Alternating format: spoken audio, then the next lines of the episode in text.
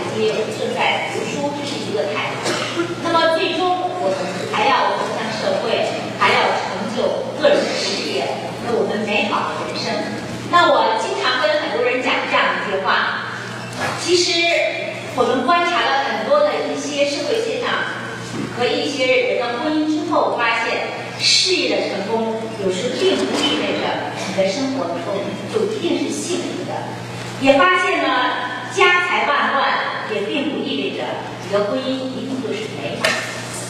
那么我们也发现，在人的一生当中，没有任何的成功呢是可以弥补你婚姻的失败。有很多的事情我们发现了，也没有任何的成功呢是可以替代家庭的成功的。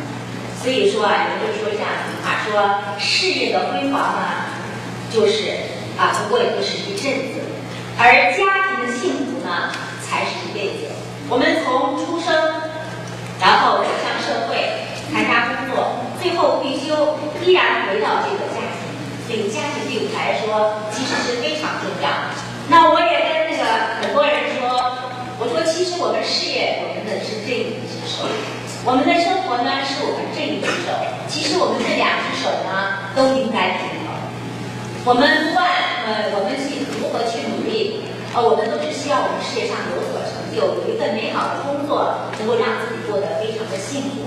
那你最终的目的是能够让你有一个好的家庭，有一个非常美好的婚姻。因此，我们发现，当你情绪不好的时候，当你的情感有困惑的时候，你的事业一定是会受到一些冲击和影响。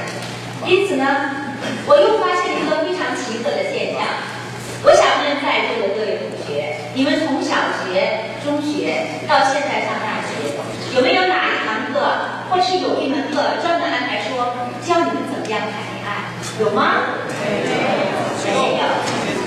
但是不教我们谈恋爱，我们就不谈恋爱了吗？No，那还是要解决我们的情感问题，这是我们人生当中必须要面对的一个阶段。那么我们现在有的人，比如说大三、大四就开开始考虑我们的职业生涯规划了。那有人就是除了我拿到这个毕业证，我还要学到更多的，除了适应这个社会的，要考一些证书，一些什么等级证书之类的。那么有没有说这啊？我要谈恋爱了，我要考一个证书，我这参加这个培训，我能够毕业了，拿到我职业证，我再去谈恋爱，有没有这个？没有没有这样的证书培训呢？没有。其实，而这一块呢，又是我们非常缺乏的。因此呢，我就发现我们很多人谈恋爱啊，没办法，只好自学成才。那么在啊，在大学里呢，也有读了很多的有关爱情啊这样方面的一些流行语句。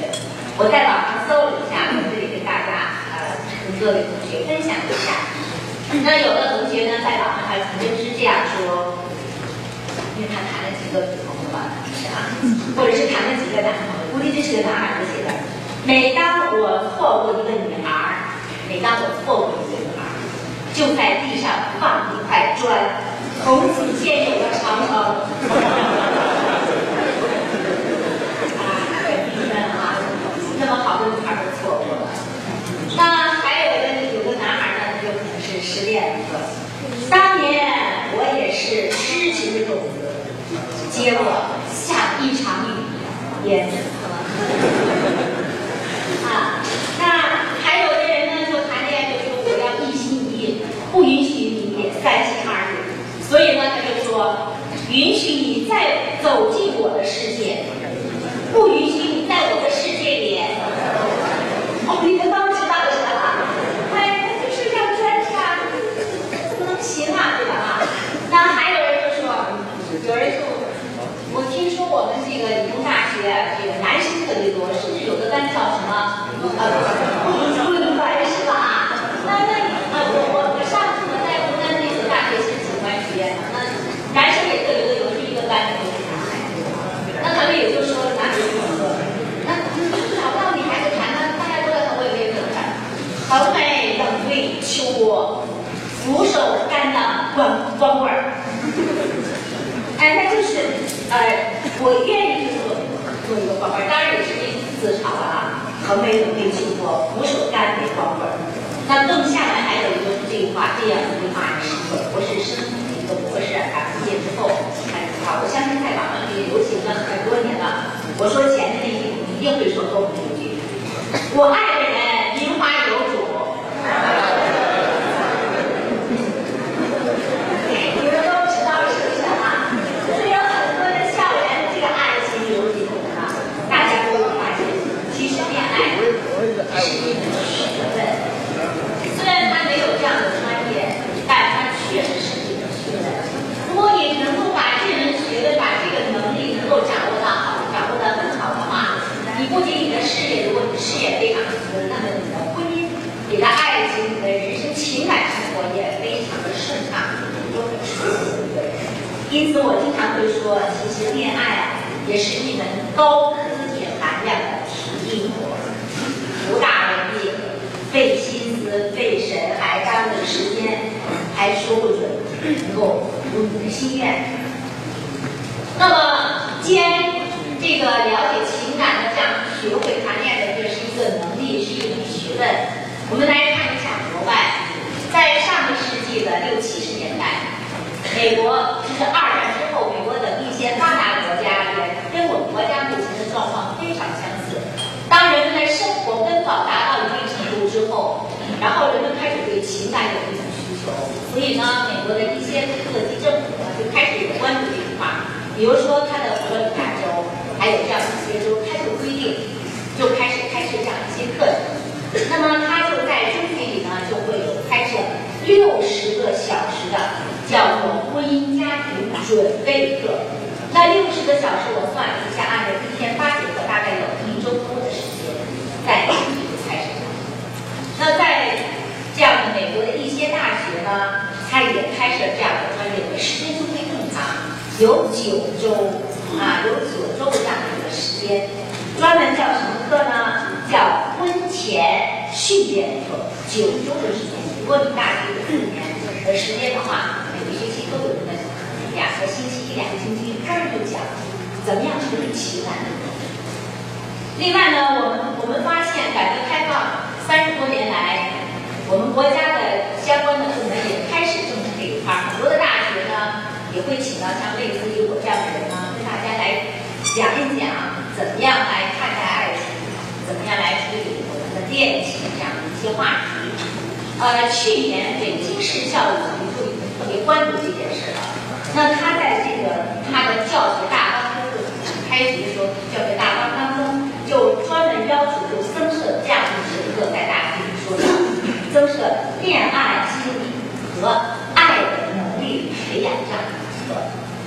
要提出来的。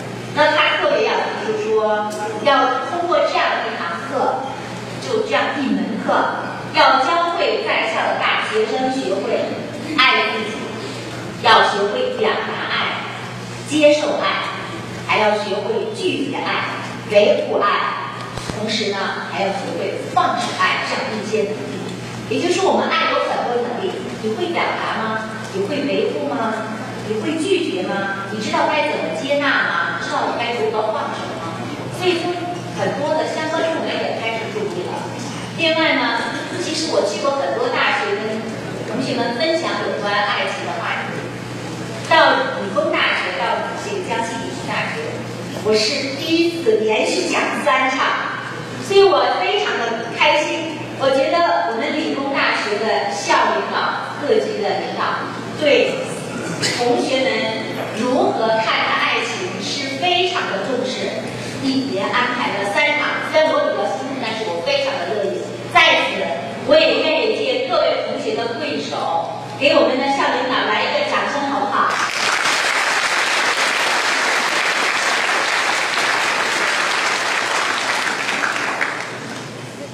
那接下来呢？我既然说恋爱也是一种能力，我们再来了解。需要掌握哪些能力？那么，我先分享的第一点呢，它既然是一种能力，就有风险啊，所以我会跟同学跟跟同学们说，恋爱是有风险的。我发现恋爱有三大风险，我们都是在想象恋爱是非常美好的，其实是有风险。你如果能够事先把这些风险了解清楚的话，你可以避免一些问题。这三大风险是性冲动、主观性、虚假性。先来了解一下性冲动这一块。我们发现，我们在座的各位同学，其实我们从这样一个十二三岁的开始，我们就开始生理上成熟了。尤其是现在我们这个生活水平提高之后，孩子普遍的生理呢都发育非常的好，因此呢，十二三岁的时候性格方面，性的生理呢已经开始成熟了。但是呢，我们同时又发现呢，性的心理方面呢还没有完全跟上来，还是很滞后的。但我们有的时候呢，本身呢是不清楚，啊我们自己是不知道的。而在很多年之前，包括几百年、几千年的中国社会，那个时候呢，本身生理成熟就比较晚，啊，十五六岁才生理成熟，十七八岁是那个童养媳，哎，就结婚了。所以呢，它不会存在太多的问题。但是我们现在就发现呢，有一个有一个问题就出来了。我十二三岁，我的这个性生理成熟了，但是我要等到二十多岁，甚至有的人呢，现在我们就是为了事业啊等方面的一些要求呢，就是自己一些人生的需求呢，会把这个结婚的年龄再的往后推迟，那中间就有一个比较长的时间。那么在但是呢。有的时候是很奇怪的，就是你的一种生理现象，它有是完全就是通过你的理智是能够意识到，或者是能够把控制得了的。因此呢，就有一种本能的性的冲动啊。当这个性的冲动它有一种吸引，有的时候我们就误以为只要有这种冲动，可能就是哦爱，于是就是来拉我。啊，其实这是一种生理上的一种冲动啊，跟心理的成熟还差一点距离啊，还差一段距离。那么，由于这样的一种冲动呢，有的时候闹不明白到底是我的是情爱还是我的性爱。当你没有闹明白的时候，就把它当成了真爱。于是呢，两人就爱到一起来了，爱到一起了，拥抱啊，接吻啊，最后我们同居啊，弄不好，然后会出现一些状况。我记得，呃，去年河北大学有一个女孩子，她在全社会都倡导的就是说，呃，要保持孩子的对爱情保持贞操。然后她的男朋友就跟她一起来倡导这样的运动。那后来就有人就问她，记者就问他说：“你为什么要倡导这个女孩子大二啊？”他说：“我有一个女同学，从高中就跟他男朋友最后谈恋爱，最后上了大学之后还几次做旅游。”身体非常不好，然后俩人最后最后又分手了。他痛不欲生，要跳楼自杀。我一直在劝他，说给我非常大的震撼。我说发现这恋爱有时不对劲儿。他说我别人为什么哪不对劲儿？他说如果说有一种性的冲动，会受到很大的伤害。这种伤害是不可预知的。那么我还记得在前年，在湖南长沙中南大学跟你们有很多的联系，这样一所大学，有一个女大学生在大四毕业的时候，她就专门编了一本大学生女大学生如何保护自己的一本手册，还有一个制作的一个小封碟在网上，点击率超过上千万。就说女孩子怎么样保护自己，他自己也是吃了很多亏。他说我吃了这个亏，我不想让其他的同学也跟我一样吃亏。我专门告诉她恋爱手册，啊，点击率是非常的高。那有的人是受到了这样的一些啊吃了一些所谓的亏啊，才才有这个感觉。所以我们就发现呢，其实呢，这种性的冲动呢是招之即来，挥之即去，一旦满足，消失，那种神秘感不见了。就是人在最后突破那个啊所谓的那个朦胧的那个那个底线的时候，没有那种神秘感啊，哎，马上一旦满足，即告消失。这是第一个风险。第二大风险，主观性。主观性呢，这里我想跟各位同学分享一个概念，叫内啡肽这样的一个专有名词。那这是一个化学。那很多的这个专家就发现，说人为什么会爱起来是如此的痴迷，有点是一日不见如隔三秋啊，吃不香睡不好，然后为了见自己心爱的恋人，比如说像今天周末了，这阳阳光天气又特别好，然后到了外面去玩，如果到你这附近也有很多的人，我要刚好我喜欢这个女朋友或者喜欢这个男朋友的话。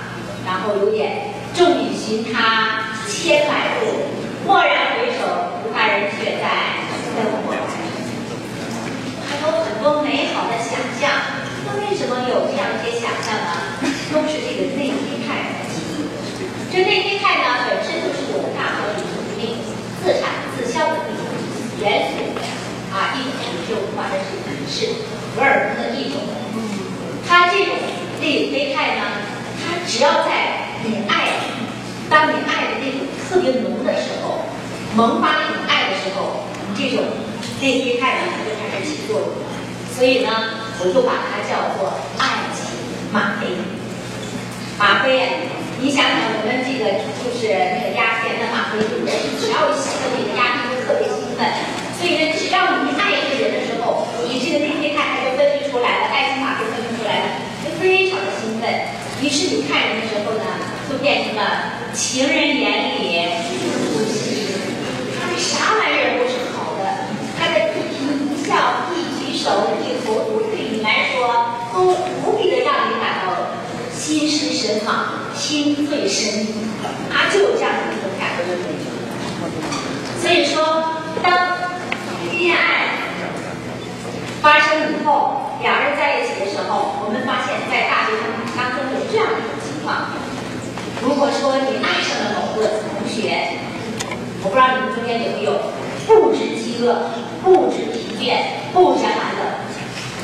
啊，在公园里谈恋爱，早上九点钟一直谈到晚上九点钟，呀，怎么这么快天就黑了？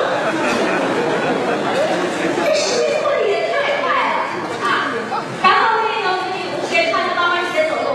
不管平常走走都觉得那个穿高跟走一天，你这个不累，啥起作用呢？爱情吗啡起作用啊！助人在爱的时候啊，特起作用，还能够给你延续啊。所以说，当你恋爱的时候呢，就会有这样一种感觉啊，会有这样一种感觉。因此呢，我们发现爱特别的有力量。谈恋爱的时候啊，不用减肥。都很苗条，还很兴奋，而且还可以提高学习成绩。首先我后面会讲啊，后面会讲，有点爱的那种刺激，天哪，我的成绩要好。还有一种爱的力量呢，就是罗密欧跟朱丽叶的现象。罗密欧跟朱丽叶，我相信很多同学当我们两个人爱到一起来的时候，我们的双方家长觉得这两个人在一起不太合适。或者是说啊，大学生恋爱不能恋爱，或者是说你在读书怎么能谈恋爱呢？我们很多中国的家长很有家长的魅力啊。首先我们讲讲我。都要干。二十五岁了，现在中科院读研马上就要出国，再到韩国。不相信我儿子有多大是吧？那么，当父母越反对的时候，本来两个人他只是有一点点好感，好感。可是父母一反对以后呢，他们更加更加的团结和坚强，一致对外，是不是啊？越反对越到一块儿来，就到一块儿来以后呢，其实爱的已经不是对方了，而是我们一定要想办法能够抵抗外面的那种阻力。有的时候这个时候特别具有力量，自己来做，其实往往容易误导自己。有很多的年轻人最后跟他结婚之后，经常会找到我说：“哎呀，我真后悔，我当初，我现在连跟我妈说我都不敢生那个孩子。我说为什么？我妈拼命的反对我跟他在一起，我一定跟他到一块儿。现在我突然发现我不幸，我都不敢跟他说。我说你这当年就是典型的罗密欧和朱丽叶。”哎，这就是这种情况。我们再来看第三大层次是？虚假性，就是我刚才说的情人眼里出西施。我们刚刚看上对方的时候，或者是我喜欢对方的时候，假设今天是阳光明媚的这样的一个周末，如果你们要出去谈恋爱，不管是男同学还是女同学，穿着拖鞋，衣服不修边幅，第一次去见女朋友会吗？会，一定呢。那男同学呢，甚至男的是把他头都抹得溜光了，有没有这种可能性？啊，一定穿的整整齐齐的，第一次要谈恋爱了，好好照照镜子。女孩子呢也好好的收拾一下子，我们对都会把自己最美好的一面展现给对方。有没有就说说脏话的？啊，那个不修边幅，哎呀，噼里啪啦的跑过去，哎呀，讲什么什么什么，就担心别人不喜欢你。所以都会把自己最好的、最阳光的、最灿烂的那一面表现给对方，这里面是有虚假的题材的。我不是说说他故意作假，因为每个人都在恋爱的时候都想把好的方面表现出来，因为希望对方怎么样啊，能够亲爱自己，能够在对方的眼里呢是一个非常美好的形象，能够成就这一段美好的感情，这场景。但是有的时候有一种什么效应叫晕轮效应。约的像，比如说月亮出来了，它旁边呢有一些光。那么人呢在看对方的时候，我首先爱对方，一定不是说这人不怎么着，又不会处理人际关系，所以我才会爱他，不是这样。一定就是说，哎呀，他好帅的，很幽默，很会读书，又是学生干部，很会关心同学们，看到都是优点，所以呢你才会爱上他。于是呢，你看他的长处和优点。会忽略到他的短处和不足，这就是晕轮效应。但我们时间接触长了之后，慢慢慢慢的一些不足，他会不知不觉的就会那小尾巴就会露出来。所以呢，恋爱的时候有的时候是有虚假性的。我们家后面我会讲怎么样来了解一个人，如何从哪些方面来了解这是虚假性。所所以说。有的时候，我们就经常会告诉很多同学，你要了解一个人，你要多方面的去了解他，啊，多方面的去了解他，千万不要仅仅是对他表面的一些现象，把其当这是很好的地方，但是我们要全面了解，多方面的去了解。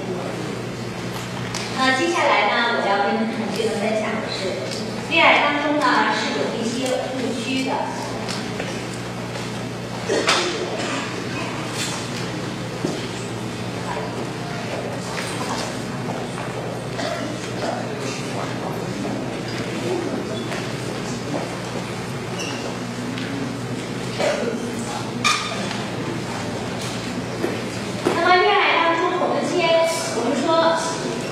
情窦初开的年龄，鲜花盛开的季节，不恋爱干什么？我记得前段时间我在这个我的博客当中写了一篇文章，春天来了，我们去恋爱吧。结果优米网给我推到首页去了。啊，优米网，你们有有浏览，经常有上优米网没有？刚刚百度了，你看到了？呃，我我建议你们有空去看看优啊，因为它是专门给年轻人的一个一个网站，非常不错。因为它是中央电视台这个对话栏目的原来的一个主持人王丽珍，哎，她下海，她专门就创建了这样一个网站，都是针对年轻人如何成才、如何创业、如何恋爱啊这样子的一个。我就在那边我有一个博客，然后他就非常所以说，当我们恋爱的时候，我们要如何发现哪些是误区，让自己尽量少走弯路呢？第一点，我想跟各位同学分享一下，喜欢不等于爱情，它完全是两个不同的感情。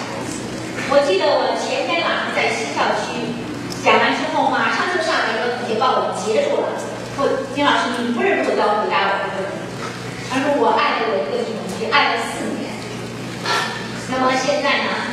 这四年当中，这女同学一直都没有说爱我。她说她只是喜欢我，愿意跟我保持友好的一种同学的关系。然后呢，我说那你喜欢我又爱你，我们就分开。他说我不要分开，既然我也很喜欢你嘛，做好朋友嘛，还有很享受我对他的这种关心。你说我这到底是叫爱，还是叫喜欢？叫暧昧。谁跟谁暧昧？女孩子跟男孩子暧昧呢，还是男孩子跟女孩子？还特别的着急问我这个事情啊。行，我就把它定义为叫暧昧啊。那就是他就没说清楚这个女孩，这这个女孩呢，她可能不太想伤害这个这个这个感情，怕拒绝他，怕过来之后他拒绝他也受不了。那这男同学就说：“我到底该怎么办？我是不是要找到这个女孩子的一些长处，然后我再学会去爱她？”我跟她说：“你跟她之间，你是爱她的，你对她的爱是真的，但她对你呢，不是爱，是喜欢。所以我们说，爱情，爱是双方的、相互的、彼此的。”有交流、有沟通的，那他对你呢不是爱，而是你的一方面、单方面的一种爱。说直接一点，叫做单相思，是吧？所以我说那，你说那我该怎么办？我说那你要搞清楚，既然你们之间不是爱情，你如果再坚持下去的话，最终会有一个人受到伤害。他一下明白过来，说那有可能就是我受到伤害。对，我说到时候你会伤得不轻，你瞧你现在这郁闷的样子。他说那我该怎么办？我不想受伤。啊，我说你不想受伤，我给你提几条建议。你呢，现在找让我找到优点，我跟你说别找优点。既然你跟他之间是没有爱情，只是你单方面的喜欢，他只是喜欢你单方面的爱他的话，那么不是爱情，你就找些这个女孩子她不足的地方。他的一些短处，同时呢，你把它作为一个好处或者一个好朋友。你如果还在找他的长处，美好的印象无限更深。说哦，是这样子。那么我说你把他找出来之后呢，你依然跟他说做好。这样的时候呢，你对他仅仅就是一种欣赏和喜欢了，你不会爱的如痴如醉，深陷进去而不能够自拔。说哦，那我回去就好好找一些。所以，当我们要，当我们失恋的时候，我想跟我们同学说：，当你想得到这份爱得不到的时候，你别老想，哎呀，他曾经对我多么好啊，他在班干当班干部多么优秀啊，他然后长得多么帅呀，我一想起就心肝难受啊，得，这肯定就没法处理这种感情。那么，你如果失恋怎么样？之前会有句说话也挺那个。太文明，我有一次到那宿舍里头，我发现他袜子东一个西一个，不讲卫生。哎，你找点他的不足，哎，你找一下他的不足，找完之后，你心里就怎么样？不过如此，人有多面。你这样的话，你失恋的时候，你处理这段感情呢，就不会那么痛苦，不会那么落魄，那么伤感，好不好，各位同学？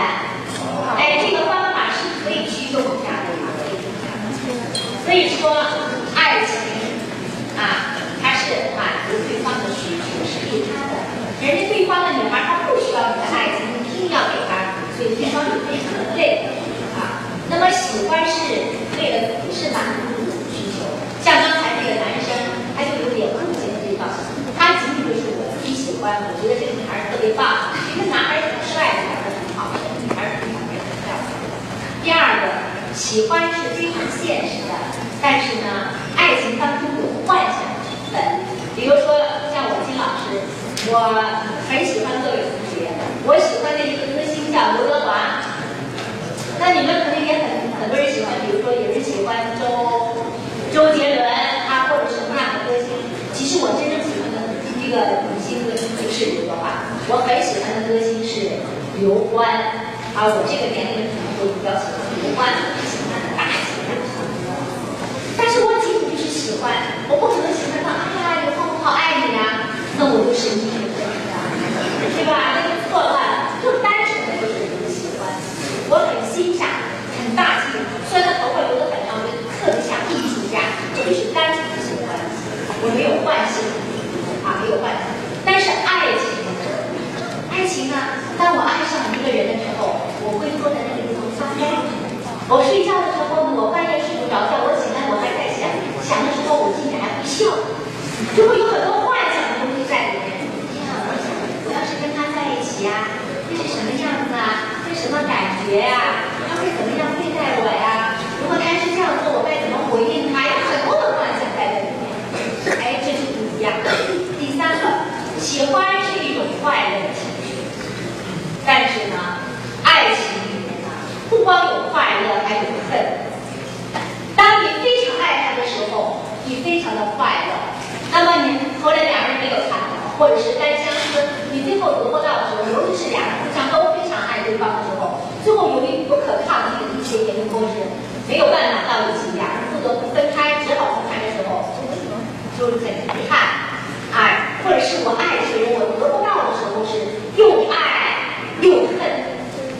那么我们学过古汉语的人都知道，恨在古汉语当中的一个意思叫做遗憾，就是我非常的遗憾，我得不到这段感情，爱恨交织喜欢是就是很快乐。我一说起刘欢，只要是有刘刘欢的演唱会到了长沙，我一定买他的门票去看。喜欢的这种大气，我不能说又又又这个又又又又恨又爱。但我们有些人就很有意思，我我记得就有一个就是呃，就唱什么冬天里的一把火那歌星叫什么？费翔。啊，费翔是啊，长得多帅！我就几年前他到长沙去演出，也是人给我搞的张门票。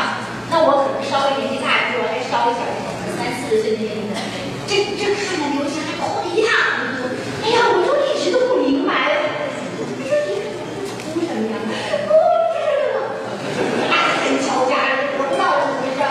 这是粉丝，后来我注意里面是所有的，因为是地道的粉丝啊，这是粉丝追星啊，那我就不太，我就费翔有这么一大博大气这个，这就是可能就有点那个感觉。第四个，喜欢一个人会保持很长久，这样。我爱一个人，我喜欢这个东西，喜欢这个人，我一直都很喜欢。那我年轻时很喜欢刘欢，刘欢跟我年龄差不多，也是五十多岁的人了。那么我现在还是特别很欣赏这样一个人。那么，爱情里面有激情的成分，这种首先是非常的热烈，非常爱。但是随着你时间的推移，慢慢慢慢慢慢的就会淡。开始是一日不见，如隔三秋，啊，甚至是分分秒秒都想连粘在一块儿。但时间长了以后呢，可以啊。天见一次面，甚至两个人分开的话呢，也不会隔两天。所以说，你们在恋爱的？时候，如果遇到感情的问题的时候，一定要问自己，多问几个字。老师讲的，喜欢和爱情是不一样的。我到底是喜欢他？还是爱他？他到底是喜欢我还是爱我？要搞清楚，搞不清楚啊，你们自己就会在这当中会困惑，会误解别人的情感。第二，浪漫的激情不是爱情。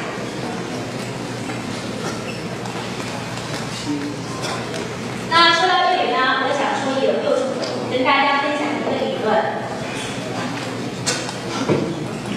国外有一位心理学专家叫斯滕伯格，他对有关爱情这方面做了大量的研究。他的有一个理论叫做爱情。三元理论，其中就提到了激情。他说，真正的爱情是必须具备三个元素：激情、亲密、承诺。如果说这三者缺一，都不叫真正的爱情。当我们刚刚跟对方接触，刚刚爱上对方的时候，这种激情的成分是澎湃的、放大的、热烈的。那么这种激情呢，它还是有时间的。一般呢，他做了大量的几十年的研究，发现我们身体内其实那种，保持多长时间呢？就是我说的那种爱情马鞭呢，基本上保持一千天左右，哎，就是三年左右啊，三年左右。所以说，等你到了后来，两人真正走到一起来了，结婚了，生孩子了，你还整天说一日不见如隔三秋，一见了还一分钟，一天没见着，老公我爱你爱死了，傻。所以说，当别人采访成龙的时候，说我跟他太太也有几十年的这个夫妻了，叫于凤娇，就说你跟于凤娇的现在的感情怎么样？这这八卦的记者净问一些八卦的话，这什么挺实惠的。他说我跟他之间现在已经不是爱情了，是亲情。没错，当你两个人在一起生活了若干年之后，你们之间就亲如一家，亲情更多一些。所以说，真正的爱情是相濡以沫。因此呢，我这里就发现我们有一些人就说：“哇，我终于见到了这个人，相见恨晚。”那我就来跟大家说一下“相见恨晚”这个词。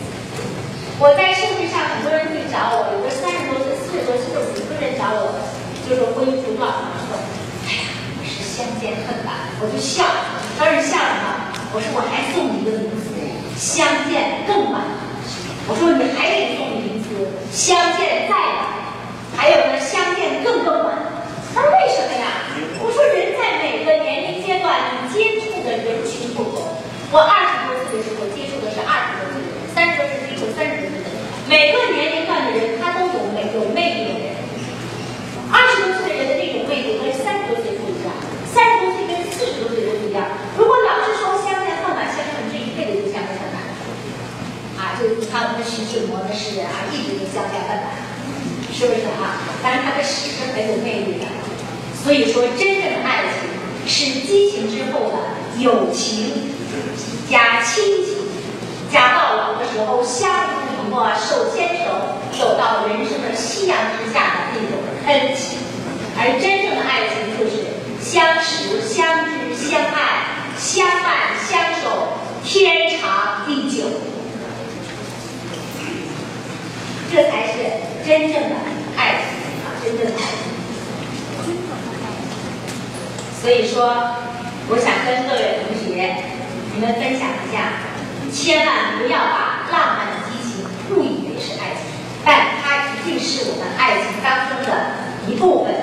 当你激情过后，就是我们斯滕伯格说到的，就是你们之间有非常愿意互动、愿意接触、愿意在一起的那种亲密的关系。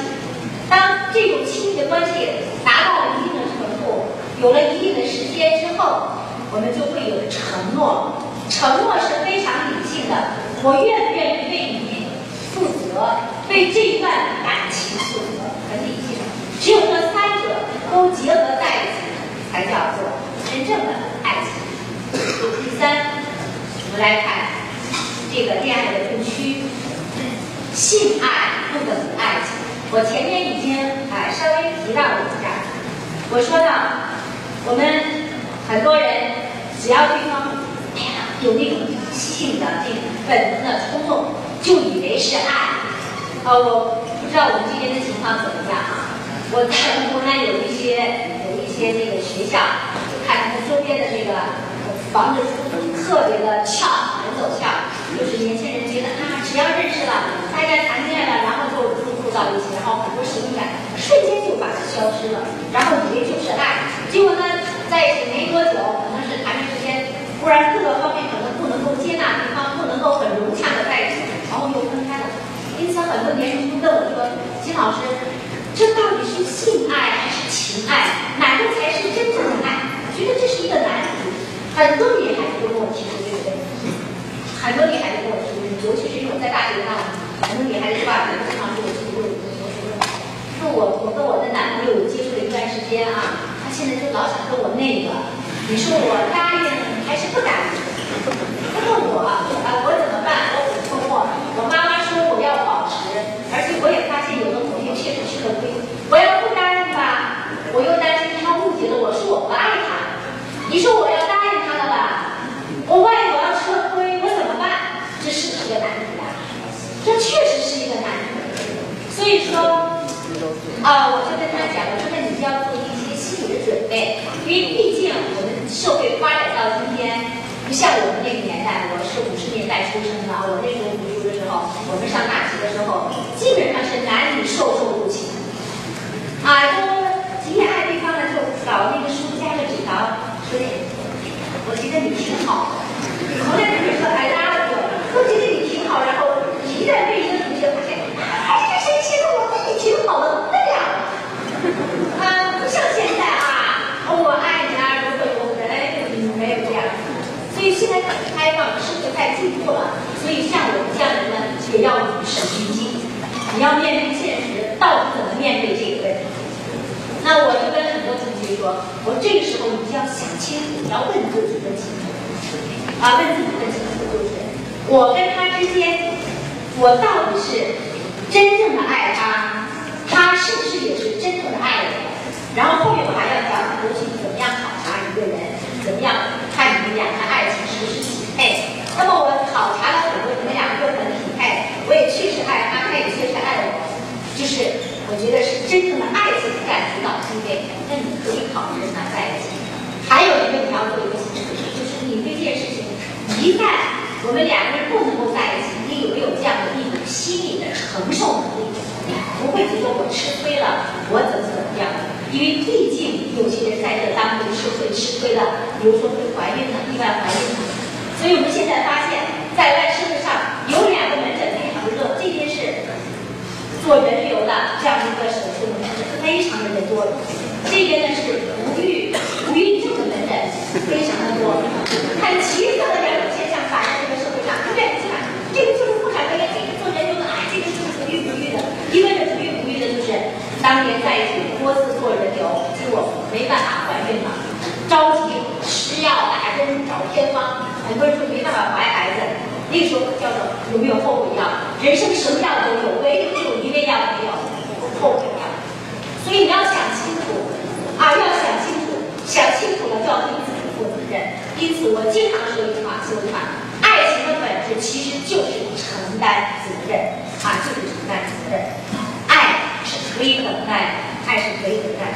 我还经常说这样一句话：如果这是我在博客上写的，如果不能亲手给他穿上嫁衣，请停下正在解他衣扣的手。好，那我们接下来呢，我们再来讲讲，跟大家，除了我们这些误区，我们如何去避免之外，我们该如何去学会恋爱呢？因为我们不能够避免这种情感的问题，我们怎么样学会去恋爱？一件事情，毕竟我们人生有很多的阶段。说到这里，我想跟各位同学分享一下我跟我儿子的故事。我儿子在很多年前，我不知道哪个考上大学的啊，因为他现在读研三了嘛，他考上大学的时候，我跟他谈了一次，妈妈跟他谈就说，跟你谈两件事情。第一，人生。啊，分阶段，每个阶段有每个阶段的重心。这个阶段过来了，风景不在，追逐就不回来。比如说像妈妈，我们参加了工作，我想坐下来进行学习到大学，想的那种你们这种黄金的时代已经一去不复返，那种无忧无虑的时代都没有了。所以呢，这个阶段你的第一任务，我儿子说，搞好学业，树立目标，当科学家。说到我准没错你也给给出一些目标多参加一些社团的活动啊多参加一些什么志愿者的活动同时把你的你确定你的目标是往这个方向走你应该还从哪些方面看一些什么样的书写出一些什么样的课以后你也知道我这是你的第一个目标。第二个目标学会谈恋爱。你们有家长跟你们这样说吗？就这个这个家长是太开明有点过分吧？哎，我说，嗯，大眼圈瞪我，一句话就说，妈，你别跟我说这个，我没打算结婚。他不好意思让我说但是我知道，已经情窦初开了，一米七五的小伙子，肾上已经发育了，我必须跟他讲，因为我本身是教语课的老师，我要直接面对面跟他。我说儿子，上大学可以学着谈恋爱，并不是说你跟人家要到一起怎么怎么样的。为什么呢？我说学会谈恋爱跟你的学业也是相关的。你呢，可以学会一种情感经营的能力，你要学会，这很重要啊，这非常重要。那么在大学期间，我儿子还真就没谈恋爱。等到他这个，但是他的我的话还是听进去了。等到大学毕业的时候，就是他考上研究生，给我打了个电话，妈，我跟你谈件事儿。我说什么事儿？你不是一直惦记着让我找女朋友吗？啊，我找了一个，呃，是我同一个系的，不是同一个班的，女孩儿不错，啊，是江苏的，呃，她呢成绩非常的优秀，我知道你喜欢这个成绩好的女孩子。比我考的还好，本校保送读研，我呢比我呢也可以保送，他不愿意，他就想到中医院去读。但是呢，我现在已经完成你交给我的任务了，我要给你提几点要求，OK 没问题。第一，你必须因为就一个儿子嘛，独生子嘛，你必须把他当做你的亲生女儿来看。没问题，我也没有，女儿来看，没问题，我很开心。第二，他到我们家之后，如果他有哪里做的不好的地方，毕竟他不是你养大的，他肯定很多方面跟你是不一样的。他有做的不好的地方，你看不惯的地方，因为妈妈你对人要求很严格，比较挑剔，所以说你不能当面批评他。呀，这就奇怪了，又当亲生女人还不能批评他怎么办？可以批评，但是必须跟我说，由我来转达。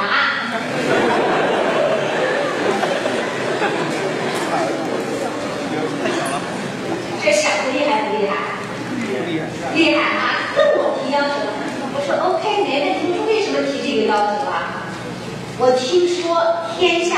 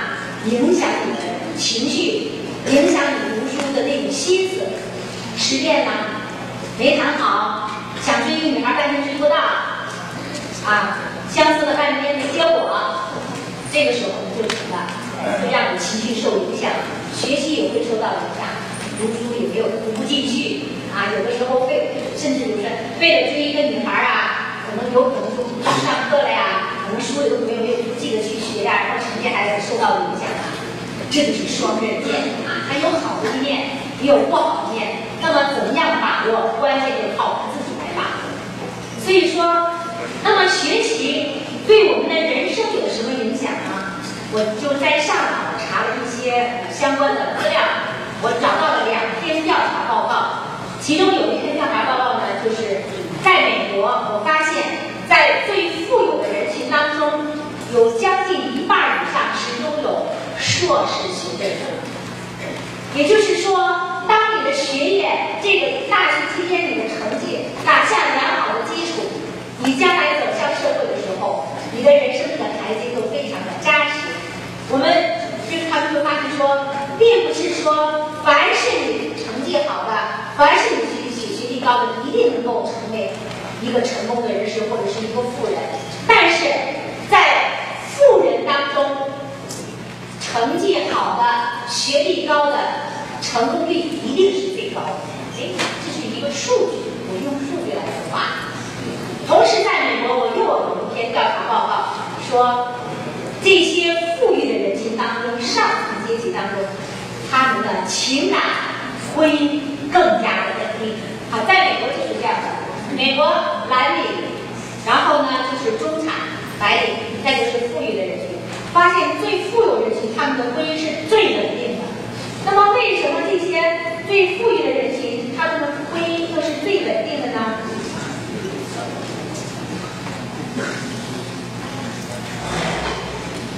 是因为他们认为我们好好读书是为我们人生打下一个良好的基础。他们的家长也会告诉他们，你们人生的每个阶段应该如何去做。所以他们人生的阶段基本上都是第一个阶段是完成学业，紧接着就是要成就事业，二十多岁。等你的事业成功之后，然后再结婚生子，所以婚姻相对来讲比较稳定啊，相对来讲比较稳定。这是一块儿。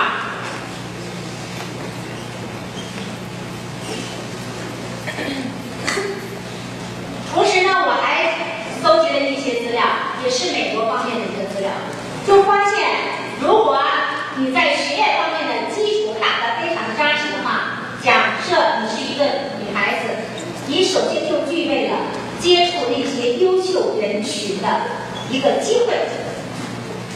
我们我不知道我们同学有没有看过这个电视剧，呃，那个电视有一个栏目叫《非诚勿扰》，有看过是吧？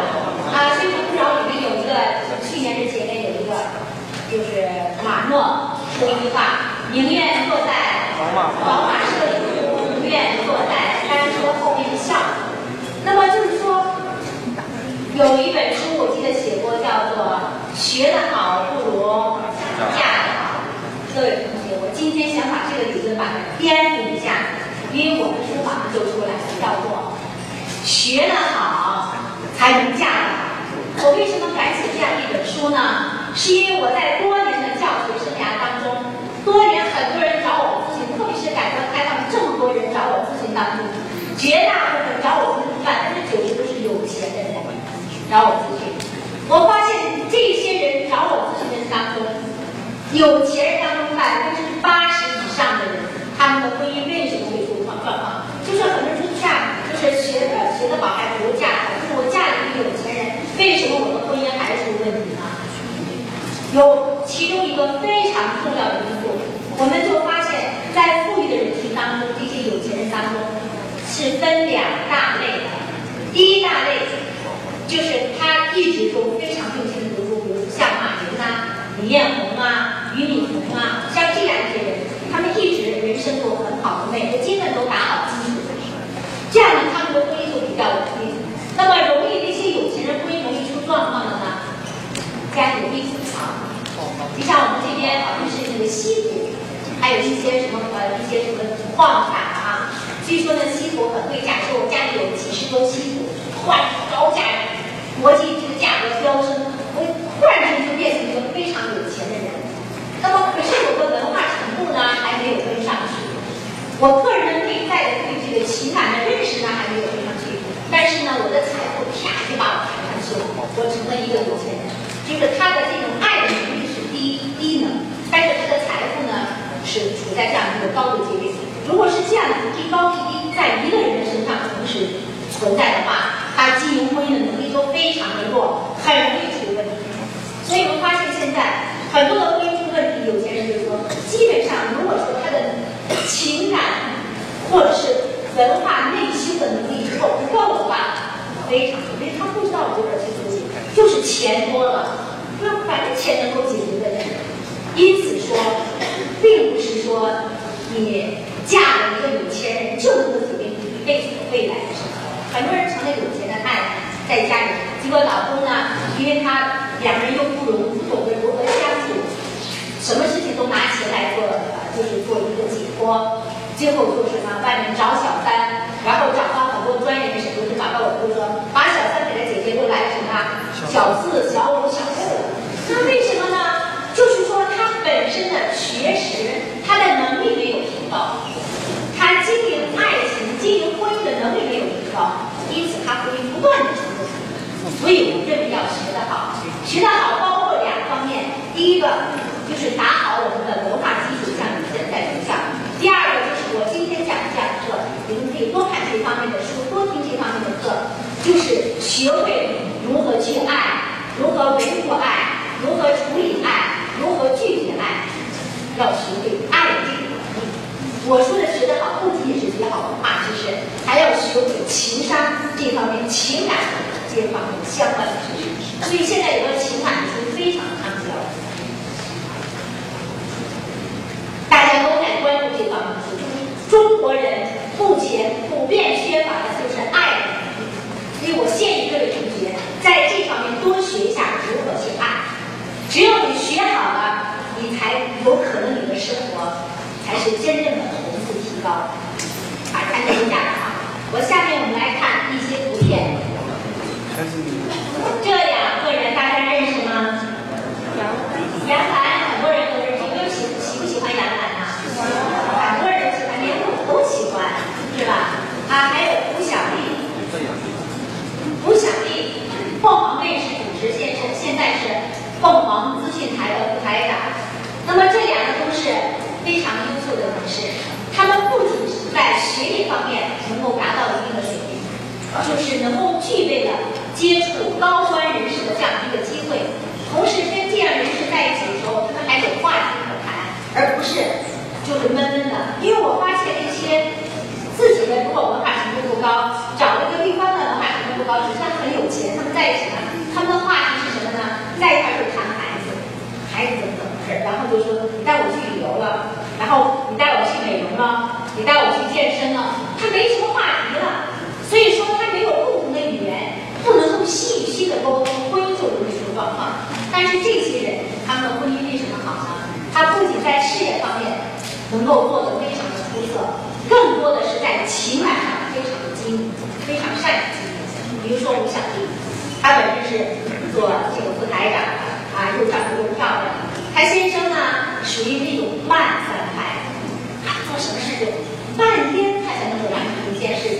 他们生了孩子之后呢，他因为有吴小丽很忙啊，经常急得不得了，让先生说：“你给你儿去穿什么衣服？”别人说，老公说对他老公好的，他说了三遍就说，老公还没去，老公就是他有时候跟他老公急，但是别人就问他说你怎么急呀？那一般人就是怎么这么回事？做人这么慢啊？就着急了，说我是怎么急？我就学着我老公说老公，你能不能再慢三拍？老公说哦，太慢了。他把他这种慢的东西给他演示出来，就是他很会经营情感啊，很会经营情感。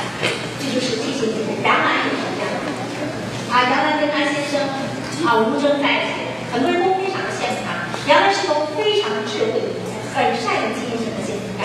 他有一双儿女。有一年巴塞罗那那个世界杯足球赛，他先生跑到去看足球赛，然后他在家里就带着他的儿女啊，就搞饭吃，然后给他大肠子，跟他说我会搞什么什么东西，什么什么东西了，都显示他很会搞一些家务事啊。哎，他先说，哎，他老公说，哎呀，你真不错啊，你看，就是他把他生活上的一些能力尽量表现出来，显示出他对他这个家庭是很用心的一个人，而不是整天在外面风光的做一个女强人啊。这就是一些名人。你再看这个人，大家认识他吗？邓亚萍，国手，多年的乒乓球高手，在国际上也非常的有名。他最后得到了拿到了那个博啊博士学位，在英国的剑桥大学。那么他先生也是一个乒乓球手，但不是很有名，学历也比他低，职务也比他低，名声也没有他大，几乎就没有名气。但是。他也是看家庭非常幸福，他也专门学的有关如何经营这两性关系的这样的一些课程，所以他很会经营他的婚姻，因此他经营的呢也很不错。其实他长得不太高，还不到一米五，相貌也一般，但是他很会经营。他先生长得好帅，他学的好，他也是学的好。那么我们再来看这两位名人，大家应该认识。一个是马云跟他的太太张英，下面是百度的总裁啊，CEO 吧，是叶问斯的太太马敏东。马敏东是在硅谷当年美国硅谷的一个博士学位，两个人认识半年就到一起来了，在结婚了。那么，哎，也是非常有他其实马敏东没有他先生长得帅，别人都说这个李彦宏是奶油小子，长得特别帅，不知有多少痴情少女暗恋他。但是呢，他跟他的太太关系非常好，就说明马敏东很会经营感情，啊，感情非常好。那么马云很多人都喜欢马云，虽然他不是个子很矮小。我记得呃我在武汉，当我还没来得及回答，我有一次就我来之前有一个公务员，他说我才一米六，我个子很矮小，呃我找了很多女朋友，他们都不喜欢我，我该怎么办？我突然想到了陆小平啊，想到了拿破仑。然后我又想到了马云啊，我就跟他说，如果是马云，不是阿里巴巴的掌门人，就是随便一个小伙子站那里的，说我要恋爱，我要谈谈这个找这个相亲，会有人爱他吗？不一定。所以他是很多内在的东西散发出他的内魅力。因此呢，在阿里巴巴，今年元月份的一个集体婚礼，他们员工有一个集体婚礼，让马云讲话，马云在贺词当中。说的第一句话，祝贺你们各位年轻人，你们即将进入一种人生新的阶段，步入了婚姻。我很遗憾的告诉你们一句话：从你结婚的第一天开始，你的麻烦就开始了。哦，很奇怪，这是为什么呢？因为我我太太就是这么走过来的，而且呢，别人都很羡慕我们两个人的感情，为什么如此之好？我们所以如此幸福，就是我们一直在不断的处理麻烦。因此说，幸福的婚姻就是不断的解决麻烦的婚姻。